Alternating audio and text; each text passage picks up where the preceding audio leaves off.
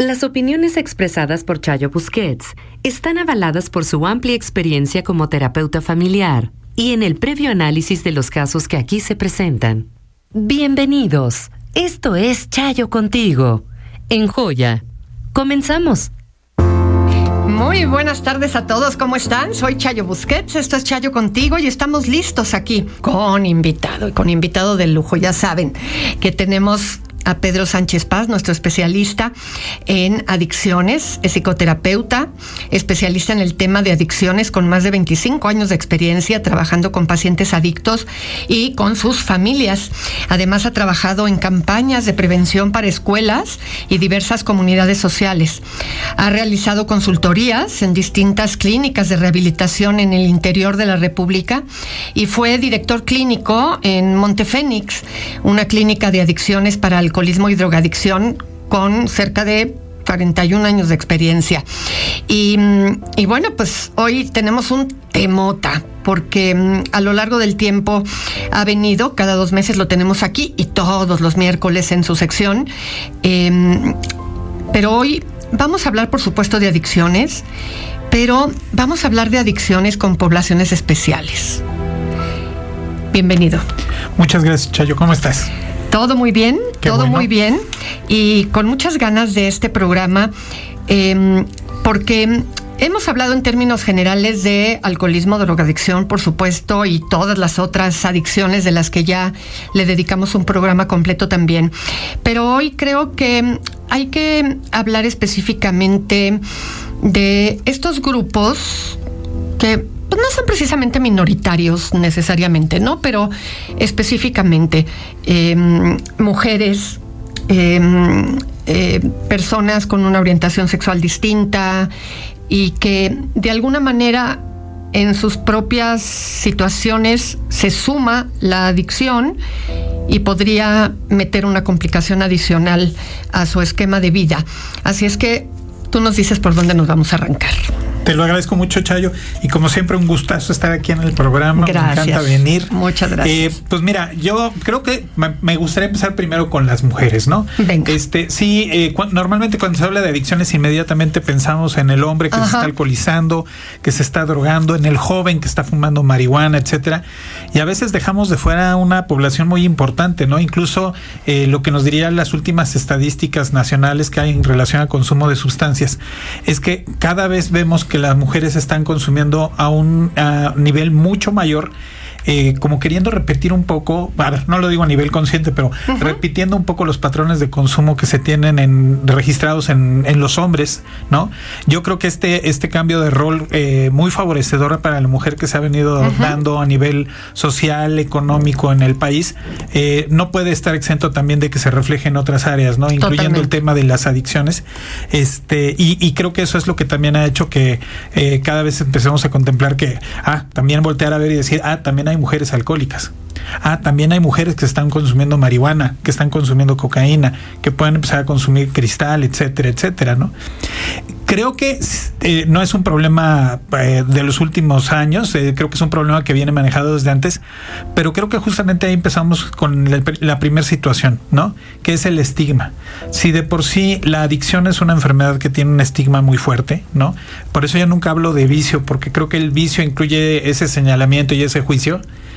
eh, si, si, hablamos en una población general de este estigma, en el caso de una mujer es mucho mayor, ¿no? En el caso de la mujer es mucho más señalada a veces la situación, y no porque sea más adicta o más alcohólica o no, sino muchas veces por los roles a los que tradicionalmente también se le han asignado, ¿no? Eh, a veces cuando se, se habla de una mujer alcohólica, pareciera entonces que nos estamos refiriendo a una mujer promiscua, ¿no? Que eh, va a tener una vida sexual de totalmente abierta y libre, etcétera, etcétera. Eh, o hablamos de una mamá que a lo mejor se le puede juzgar de que sea una madre negligente por el consumo de sustancias, etcétera, ¿no? Y la verdad es que no, o sea, pasa como en el caso de los hombres, también hay que reconocer que hay hombres eh, que son adictos que en, en, sus áreas laborales o en el área familiar pueden llegar a ser funcionales, es exactamente lo mismo, pero el estigma que como, como siempre ha sido en distintos temas a la mujer ha sido un poco, un poco mayor. Entonces, creo que si empezamos por esta parte, eso también nos explica por qué normalmente en las clínicas vamos a encontrar una proporción mucho mayor de hombres que de mujeres y no es porque haya más hombres adictos o alcohólicos que mujeres, sino que por el estigma muchas veces a las mujeres o no se les lleva a las clínicas o las mujeres no quieren entrar a veces a las clínicas, ¿no? Cuando yo trabajaba en la clínica te podría hablar más o menos de una proporción de cuatro a cinco hombres por una mujer, ¿no? Este, pensaría que la situación ha cambiado, esperaría que la situación haya cambiado porque por supuesto que son también mujeres que lo necesitan, ¿no? Y hay otras características, ¿no? Refiriéndonos, por ejemplo, al tema del alcohol particularmente, la cuestión del peso, la cuestión de, de la cantidad de agua que tiene el organismo, de la distribución de la grasa, etcétera, etcétera, influyen que el impacto del alcohol en la mujer sea un poco mayor. Además, el, el hígado cuenta con menos enzimas protectoras eh, en el, el hígado de la mujer que el hígado del hombre. Entonces también esto, esto les afecta. Y mira que he conocido mujeres que, que, cómo toman, que si uno de repente sí dice, ah, caramba. Aguantan. Sí, no sé si te acuerdas de esa canción de Me dicen la tequilera como si fuera, ¿no? Este, sí, no, no, vaya aguante, pero bueno, las repercusiones también son, son muy importantes, ¿no? Este, eh, a nivel físico las consecuencias pueden ser muy fuertes. Y evidentemente también el tema del, del riesgo, si la mujer aparte de esto está llegando a consumir sustancias cuando está embarazada, por ejemplo, ¿no? Pero es todo un tema, porque, porque aparte, eh, por ejemplo, también el tema del ciclo menstrual que vive la mujer relacionado al consumo de sustancias es importante, ¿no? Para algunas mujeres, tú lo sabes muy bien, hay personas que el, síndrome premenstrual puede llegar a ser muy fuerte, ¿no? Y eso puede llevar a que las mujeres empiecen a refugiar también en consumo de sustancias, sean medicamentosas o no medicamentosas, para que esto no lo vivan tan fuerte, ¿no? Está después, por ejemplo, también que hemos escuchado mucho la depresión postparto. ¿No? Que muchas mujeres, por ejemplo, mantienen durante todo el embarazo una abstinencia de sustancias, pero después de la, del parto, algunas mujeres eh, todavía se siguen cuidando por la cuestión de la lactancia, pero hay algunas que como que se dan un poco ya de, de permiso y si aparte empiezan también estas cuestiones eh, de depresión, pues también eso las puede llevar a refugiarse en el consumo del alcohol. Hablando de estas eh, poblaciones, nos decías un poco este tema de las mujeres y alguien por aquí, porque publiqué en redes que estamos platicando contigo y alguien me dice, ¿por qué nos estás considerando a las mujeres como población especial? Muy buena pregunta. Porque son especiales las mujeres. No, no, eh, a ver, volvemos un poco, ¿no? Creo que muchas veces la primera imagen que nos llevamos cuando hablamos del tema del alcohol o las drogas es, eh, por ejemplo, a ver, en la lotería, en el juego de la lotería, aparece el borracho, no aparece la borracha. Totalmente. Este, es un tema de prejuicio. Así es, ¿no? Por eso, este por eso están aquí como población especial. Y justamente por eso es que yo quería que abordáramos el tema para ver, no, a ver, no, no, no, no nos podemos olvidar, es una población muy importante, es una población que requiere también de, nuestra atención, que requieren también muchas de ellas de una de un tratamiento adecuado y digno, ¿no? Porque creo que también la palabra importante aquí es digno. Y, sin duda, eh, yo he oído y me imagino que muchos de la audiencia lo han oído y bueno, tú Pedro como, como terapeuta especializado en esto, seguramente yo he oído de personas muy cercanas decir, es que qué mal se ve una mujer alcoholizada. Y jamás lo he oído de un hombre. Sí. Sí, sí, de acuerdo. Es que qué mal se ven las mujeres cuando están pasadas de alcohol. ¿Y los hombres qué? Sí. ¿No? Sí, sí. Eh, van a la fiesta los dos hermanos y eh, particularmente la mujer, oye, pero tú no vayas a tomar o no vayas a tomar mucho. ¿no? Y parecía que en el hombre está permitido y en la mujer no. Así es. Cuando el impacto, al final de cuentas, viene siendo exactamente igual en una, en, en una persona como en la otra, ¿no? Ahora, mencionaste dos cosas sobre las cuales quisiera pedirte que amplíes un poquito.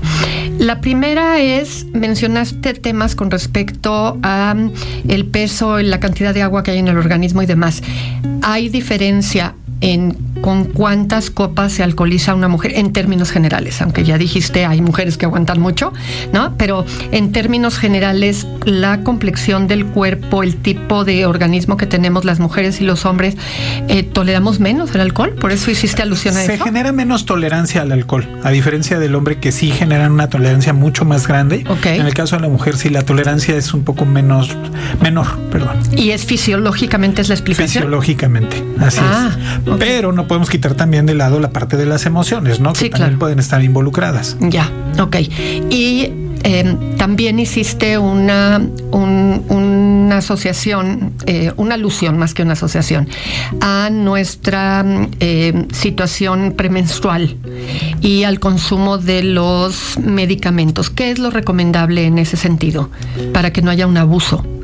Mira, yo creo que, digo, primero que nada es, eh, si la persona empieza a presentar problemas de tener síndromes premenstruales, premenstruales muy fuertes, dolorosos incluso, pues primero que nada es consultar al médico, ¿no? Este, eh, aquí la automedicación creo que es a veces el problema, ¿no? el, tómate estas pastillitas porque a mí me han ayudado mucho, que le dice la comadre, o cosas por el estilo, tener cuidado. ¿no? Si con los médicos a veces hay riesgo de que a veces los médicos pueden dar un medicamento, no me refiero a todos los médicos, sí, sí, claro. para que ahora no nos, no nos va a escribir un médico reclamando. No, este, pero, pero si con los médicos a veces puede dar una indicación de eh, un medicamento con un potencial adictivo de riesgo, pues en el caso de, automedicaciones puede, puede ser más importante. Entonces yo creo que primero que nada es intentar ver un médico y dos, no, pues buscar también otras, otras, este, eh, eh, manejos alternativos que pueda haber en algunas cuestiones, ¿no? Ok, o sea que el analgésico que podemos usar puede causar adicción.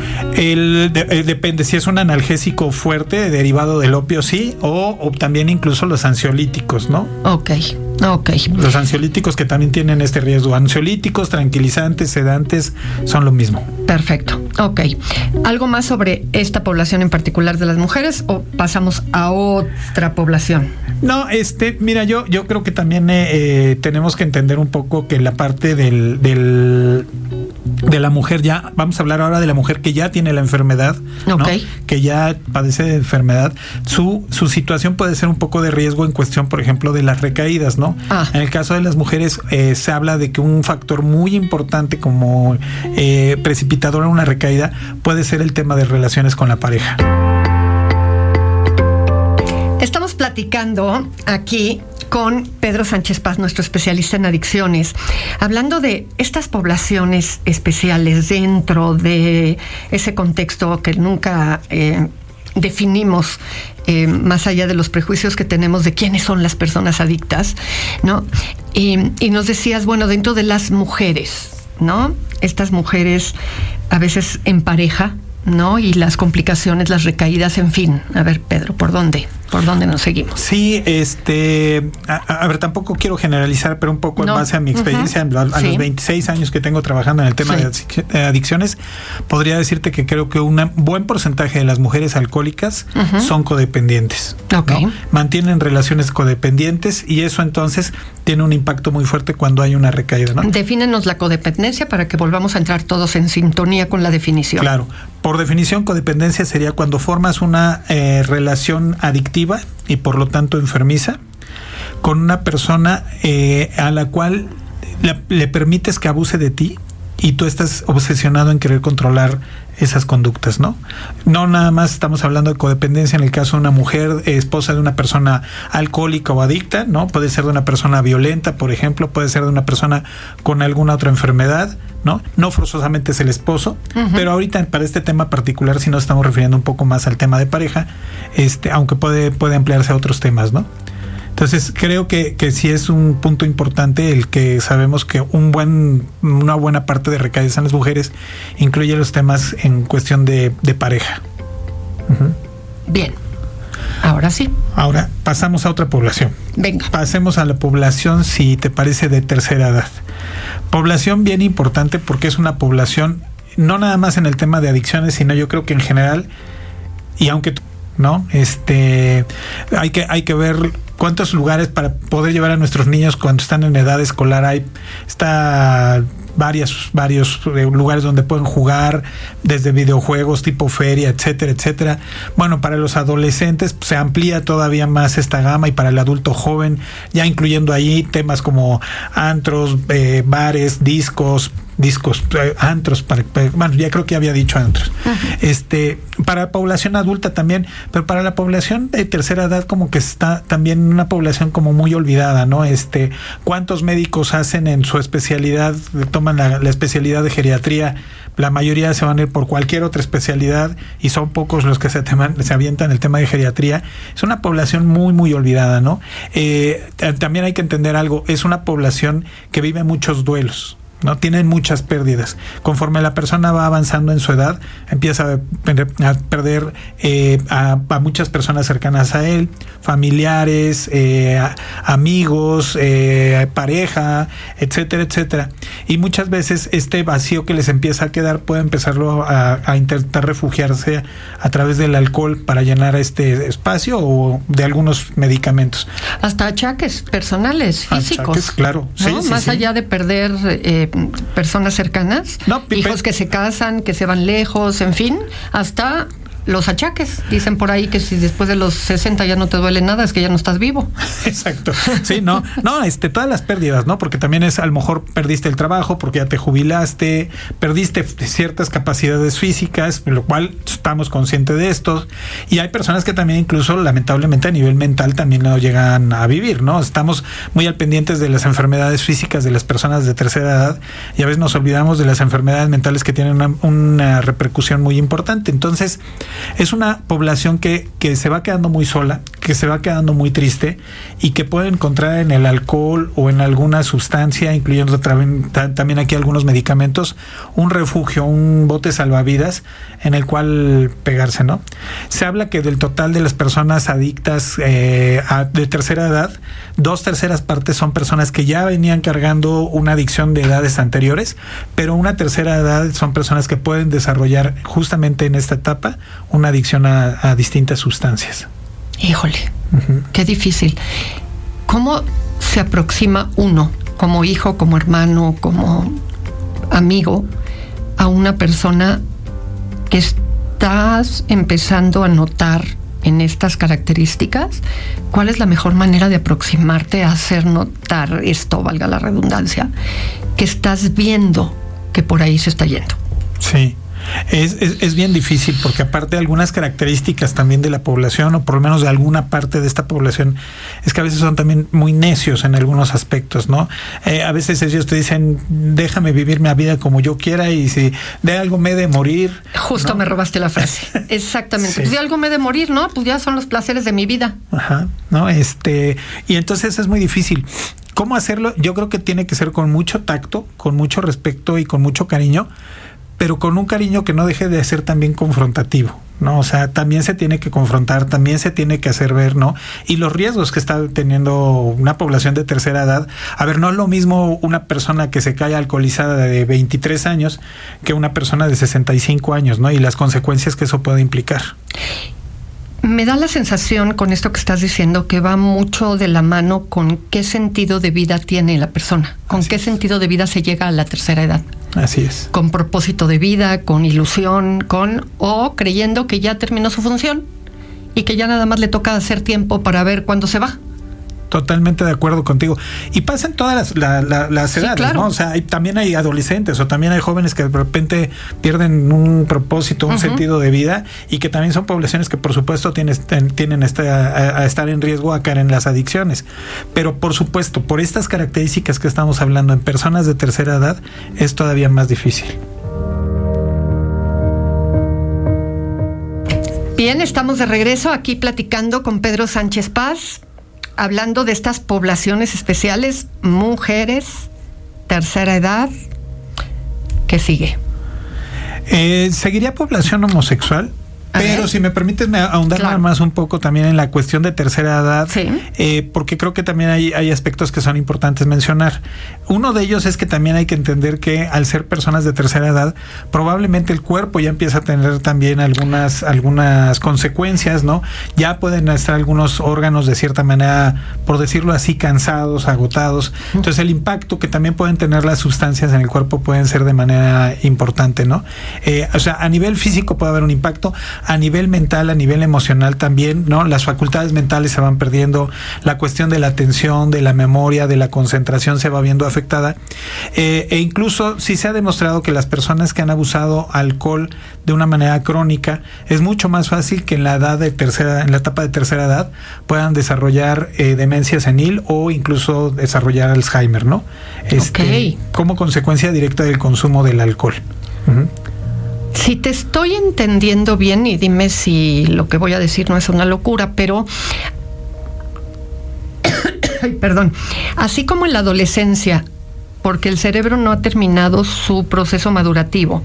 Se puede fácilmente adquirir la adicción en la tercera edad por esta parte de que los órganos ya están más lastimados por todo lo que por se usa se acaba años de se acaba de sí lastimar por exactamente por trabajo puede también dañarse más fácilmente los órganos. Así es, el impacto puede ser mayor, ¿no? Y puede ser desde el hígado, los riñones, como puede ser también a, nivel del, cerebro y por eso las consecuencias de una o, posible consecuencias de una demencia o de un Alzheimer, ¿no? Entonces, sí es, sí es un punto importante también mencionar, hay un impacto a nivel físico y a nivel em, emocional y mental que es fuerte. Ok. Bueno, ahora sí, vámonos con la población eh, homosexual, ¿no? Eh, ¿a, qué me refiero aquí o por qué creo que es importante considerar esto? Bueno, primero que nada, porque incluso el consumo de algunas sustancias sí es muy particular para, para esta población. No es exclusivo, pero puede ser, eh, llegar a ser particular. Por ejemplo, hay unas sustancias que se llaman poppers. Estos son unos, unos inhalables que eh, no es exclusivo, repito, de la población homosexual, pero que sí puede ser mucho más eh, utilizado por ellos, que al inhalarlo lo que te producen puede ser una relajación de, la, de los músculos lisos eh, y, una, y una vasodilatación en el organismo.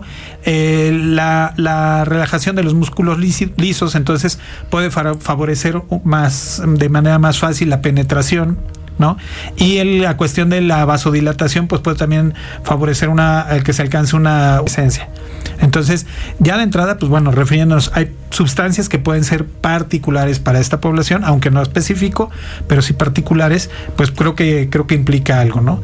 Después volvemos también al tema del estigma, ¿no? Este, el estigma social, que en el tema de las adicciones siempre va a estar metido el estigma social, el señalamiento, el juicio.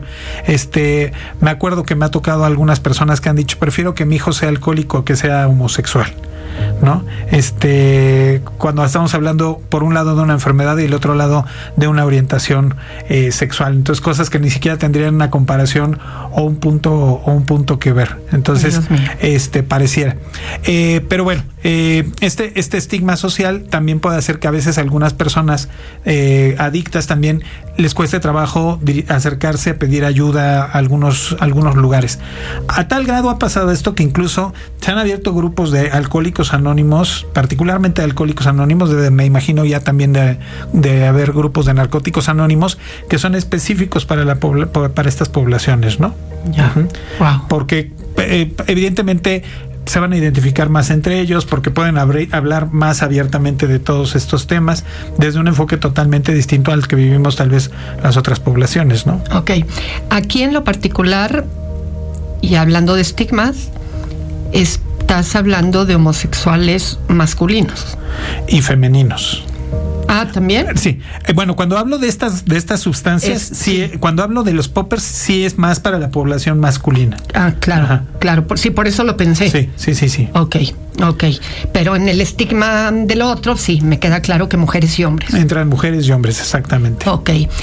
Dado todo lo que hay hoy con el LGBT más, eh, ¿hay ya suficiente investigación con respecto a lo transgénero y todo este tema ahora que mm, está más abierto, pero sobre todo que cargan mucho más estigma todavía por el rechazo social y por todas las cirugías por las que pasan y todos los medicamentos que seguramente toman alrededor del el cambio de, mm, del cuerpo, las cirugías por las que atraviesan y demás. ¿Sabes? Yo creo, yo creo que hace falta más investigación, ¿no? Hay, hay algunas cosas que te podría decir yo pensando, anticipándome un poco a, decir, creo que normalmente las personas, por ejemplo, que transgénero, que van a cambiar, son personas que de cierta manera están muy protegidas por el mismo proceso que están viviendo. Son personas que están necesitando constantemente de una terapia, ¿no? Entonces, creo que están, en ese aspecto están muy protegidos, ¿no? Están muy manejados a nivel hormonal, eh, terapéuticamente creo que están, están protegidos y tal vez pensaría que es una población en ese aspecto que tal vez no tiene tanto, tanto impacto. ¿No? Ya. Este podría tener un impacto, creo que sí, muy importante si la persona no, no lo está manejando de esto de manera eh, profesional y los riesgos que esto implicaría, ¿no? Por el estrés, porque al final de cuentas es una operación que es determinante, no hay posibilidad de, de reversa. De reversa, ¿no? Entonces, sí tendría, podría tener un impacto muy importante si la persona no se ha asesorado y no se ha acercado con profesionales que realmente les puedan estar orientando en este aspecto, ¿no? Me platicabas ahorita fuera del aire, niños. Sí, niños adictos. Sí, que tal vez tal cual no se conceda porque todavía no sé si nos cuesta trabajo aceptar que los, que los niños en México, algunos de ellos ya están teniendo contacto con, con ciertas sustancias. La triste, la triste realidad es que sí. A ver, no es, no es la mayoría ni mucho menos, evidentemente, pero, pero sí hay niños que a la edad de los 11, 12 años ya están teniendo contacto por lo menos con el alcohol o eh, ya se les acercó por lo menos un cigarro de marihuana, ¿no? Y aquí entender, entender esta parte, ¿no? Esto que mencionabas tú hace un rato, eh, entender que el proceso de madurez del cerebro en, en, el ser humano se da durante la etapa de la adolescencia, ¿no? Es donde se está realmente formando el cerebro y si nosotros le empezamos a meter sustancias, de cierta manera estamos alterando su, su funcionamiento y hasta su misma anatomía, ¿no? Es, es el cerebro es plástico, entonces de cierta manera se puede estar alterando una, una cuestión de anatomía, ¿no? Este, esto también muchas veces debido a que, a que muchas de las de los eventos que vivimos en México, eh, tanto a nivel social o familiar, están relacionados con el tema del alcohol. Y entonces a veces estas cuestiones, a veces de descuido, ¿no? De, favorece el que a lo mejor las personas, los, niños empiecen a tener un contacto. O la, probadita, dale una probadita a la cerveza o cosas por el estilo, ¿no? Y, que a veces viene acompañado incluso de una sonrisa, ¿no? De, una risa de las demás personas que están en el evento, pues puede hasta de cierta manera reforzar el que el, el niño desde chico empiece a sentir que esto es una, una conducta simpática o agradable.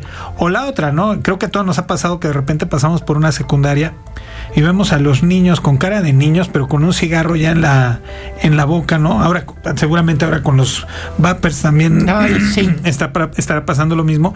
Y sin entender realmente que esto implica un mayor riesgo. Eh, los estudios te comprueban que mientras más temprana edad tienes contacto con la sustancia, es mucho más fácil que puedas desarrollar una adicción a, a las mismas. Entonces, el riesgo sigue siendo mayor. Y creo que hay una parte que ahorita que te oigo hablar pienso y voy a conectar mujeres, embarazo, adicción y bebés que ya nacen con la necesidad de la sustancia.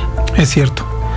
Es cierto, muchas de estas sustancias atraviesan la barrera placentaria, eh, la placenta, y entonces sí puede haber desde temas de incluso de, daños eh, congénitos, ¿no? Eh, como incluso, por ejemplo, sí se han llegado a reportar hijos de mujeres adictas a la heroína que el niño nace y empieza a presentar un síndrome de supresión a la heroína después del parto. ¿No? Siento que la heroína es una de las supresiones que son más, más, más fuertes.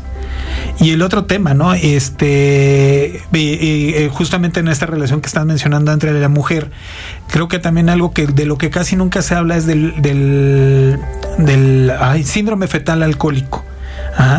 Esto es cuando la mujer está embarazada y está bebiendo alcohol, los hijos pueden llegar a presentar algún tipo de, de eh, daño congénito ¿no? Que puede ser, son por ejemplo bebés que nacen prematuramente con menor peso, con menor estatura, algunas características incluso en la cara, ¿no? Este, algunos rasgos en la cara que son importantes y con un nivel de, inmadurez a nivel emocional y a nivel ligeramente mental, pero sí lo puedan presentar. Este, creo que ese tema casi nunca se toca y creo que es muy importante. Y si alguien no me cree, puede buscarlo en internet, síndrome fetal alcohólico, porque la verdad es que sí es un fenómeno que pasa, ¿no? Aquí muchas veces la pregunta es, pero ¿y qué nada más a las mujeres? Lamentablemente sí. Sí, porque es lo que va a atravesar la barrera placentaria, ¿no? Cuando la adicción al alcohol o a drogas se dio desde edades muy tempranas, ¿afecta el tipo de espermatozoides o de óvulos que produce el cuerpo? Eh, con algunas sustancias y particularmente con el caso de la marihuana, sí, ¿no? Eh, ya sea porque se, eh, se consumió a edades muy tempranas o porque el consumo lleva teniendo mucho tiempo de estar presente o en cantidades muy fuertes, sí, sí puede haber que pierden la movilidad los espermatozoides y por lo tanto que la, la posibilidad de éxito de un embarazo disminuya de manera importante. Wow. Híjole, las consecuencias pueden ser a mucho tiempo después, aunque la persona haya dejado de consumir durante el embarazo. Ajá, este, sí puedes tener consecuencias que ya vienes cargando desde, desde, tiempo atrás, ¿no? Y, y, la otra parte que creo que es importante y que pues lo estamos viendo que pasa en todas estas poblaciones es el impacto de las adicciones, que es no nada más es a nivel físico, ¿no? Te impacta en todas las áreas del ser humano, en tu sexualidad, en tu familia, en tu trabajo, en tu este eh, legalmente, económicamente, porque ah, cómo se gasta también en sustancias, ¿no? Que ese es otro tema también, por ejemplo. Oye, y ahorita que mencionabas niños, que mencionábamos bebés, los niños de la calle que están expuestos a sustancias económicas, como tiner y cosas de estas. Los inhalables, con muchos riesgos también, porque son sustancias que el impacto que tiene directamente en el sistema nervioso central es muy, muy, muy fuerte, ¿no? Los chavitos que vemos con la mona, ¿no? Que es la estopa llena de tiner, o que antes veíamos, ¿no te, te acuerdas? Con el frutzi lleno de resistor, cosas por el estilo. Sí, porque, porque estas sustancias son muy agresivas en el sistema nervioso central. Puede llegar a producir sordera, pueden llegar a producir ceguera, ¿no? Este, y muchas verse la población eh, que, las consume, como bien lo mencionas tú, son los niños de la calle que te dicen que, pues bueno, eso les quita el hambre, por ejemplo, ¿no? Claro. Este, consumir esto les quita el hambre. Entonces, eh, sí, y, es, y aparte también, pues al final de cuentas son drogas legales, ¿no? Drogas que cualquiera puede comprar en una, eh, en. Sí, sí, sí, en, en cualquier súper, lamentablemente. A ver, hablamos de mujeres, hablamos de tercera edad, hablamos de personas homosexuales, hombres, mujeres. Eh, mencionábamos esto de las personas transexuales que se encuentran en cambios de sexo. Hablábamos de niños, de los bebés, de los niños que ya nacen con estas cuestiones por el consumo de sustancias. Y, mm, y bueno, no sé si nos falta alguna otra población, este Pedro o si es momento de hablar un poquito de intervenciones. No, es, yo creo que con estas poblaciones hablamos las más importantes. Ok. Intervenciones, ¿no? ¿Cómo? ¿De qué manera? Acercarnos y de qué hacer conciencia. Sí, este, ahorita en el corte también platicábamos de, de, también ciertas situaciones o ciertos eventos que la persona puede vivir ah, que los mete eh, en, en, crisis y que también creo que es importante mencionar, ¿no? Yo puedo tener una vida muy tranquila, pero de repente puedo perder mi trabajo, pero de repente me diagnostican con una enfermedad o no diagnostican a un familiar con una enfermedad importante, eh, la pérdida de un ser querido, eh, o sea, hay muchas de estas situaciones que nos pueden volver vulnerables emocionalmente, ¿no? Eh, y que en cualquier momento dado nos puede llevar a refugiarnos en el, en el consumo de alguna sustancia como una forma de anestesiar nuestro dolor, nuestra preocupación, eh, o, para por lo menos eh, vivirla de una manera aparentemente más ligera. Digo aparentemente porque probablemente al principio sí voy a encontrar esas, esas ventajas, podría encontrarlas en la sustancia, pero tarde o temprano pues me voy a tener que enfrentar a mi realidad y mi realidad va a ser probablemente más dolorosa porque ahora aparte viene el tema de que probablemente ya estoy abusando de alguna de estas sustancias. Entonces, sí entender que al final de cuentas el consumo de sustancias tiene mucho también que ver con nuestro estado emocional. ¿No? Y que aun cuando podemos haber vivido una vida muy tranquila, en alguna de las circunstancias que se pueden estar viviendo, esto nos puede llevar a refugiarnos, ¿no? Este, yo creo que de manera preventiva algo que es muy importante es estar trabajando constantemente en conocernos a nosotros mismos, en identificar cuáles son nuestras, nuestras fortalezas, pero también cuáles son nuestras debilidades, eh, acercarnos con, con terapeutas que nos puedan ayudar a tener una visión mucho más amplia.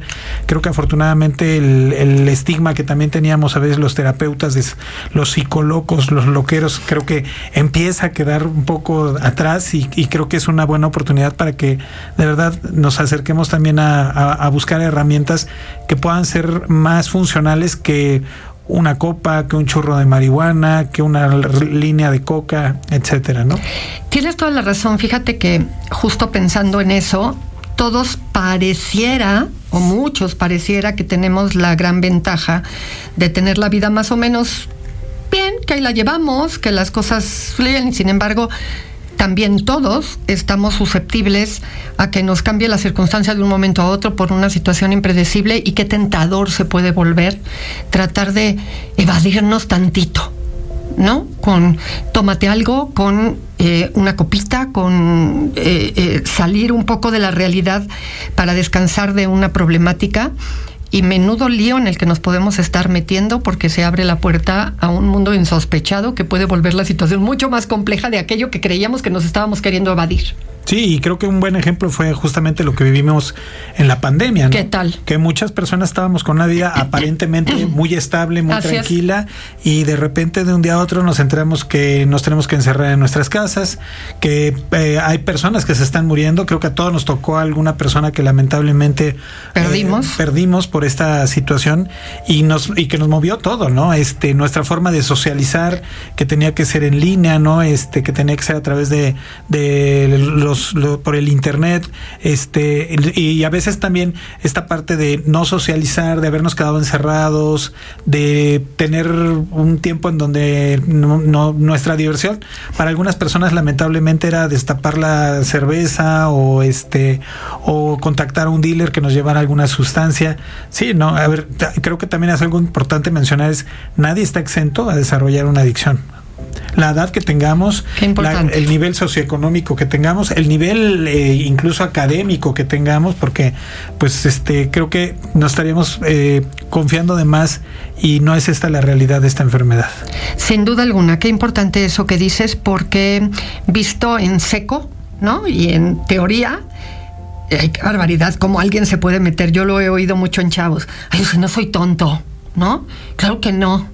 Y cuando menos cuenta te das, no importa ni el estatus económico, ni la formación, ni nada de todo lo que acabas de mencionar, que nos pueda acabar teniendo metidos en una situación complicada. ¿no? Así es que, Pedro, muchísimas gracias. ¿Cómo se pueden poner en contacto contigo? Eh, puede ser eh, a través de mi WhatsApp por mensaje escrito. Es el teléfono es 55 85 34 2262. Así es, se los repetimos. 55 85 34 22 62. Se los vamos a poner en redes sociales y ahí mismo les ponemos el WhatsApp para que puedan hacerle la pregunta o la consulta que necesiten por escrito, porque aquí nuestro especialista tiene consultorio y por lo tanto suele estar ocupado en consulta. Entonces no les va a contestar le ponen el mensajito y ya les asesorará con respecto a lo que sea que eh, necesiten para que eh, puedan salir de dudas. No hay preguntas tontas, Siempre, siempre, siempre es mejor salir de dudas con respecto a alguna circunstancia que tengan ahí. sobre todo, perdón, nada más rápido. sobre todo creo que esto que estás mencionando es muy importante. Atrévanse a hacer las preguntas. Porque seguramente sus hijos saben más de drogas que ustedes. Sí. ¿No? Y con una información que les pueden dar fácilmente la, vuelta. La otra también es por Facebook. También me pueden ah. contactar a través de eh, la página se llama eh, Psique Salud Emocional con PS al principio. Así es. Sí que salud emocional, también se los vamos a poner en las redes sociales. Y bueno, la verdad es que esta semana estaremos de lujo porque pasado mañana nos vemos aquí nuevamente para tu segmento de los miércoles. Por acá estaremos con todo gusto. Muchísimas gracias, Pedro. Y nosotros nos despedimos. Ya ven, hasta la voz dice que ya es hora de que me calle y que mañana aquí en Chayo contigo. Soy Chayo Busquets, esto fue Chayo contigo. Hasta mañana. Audio Centro.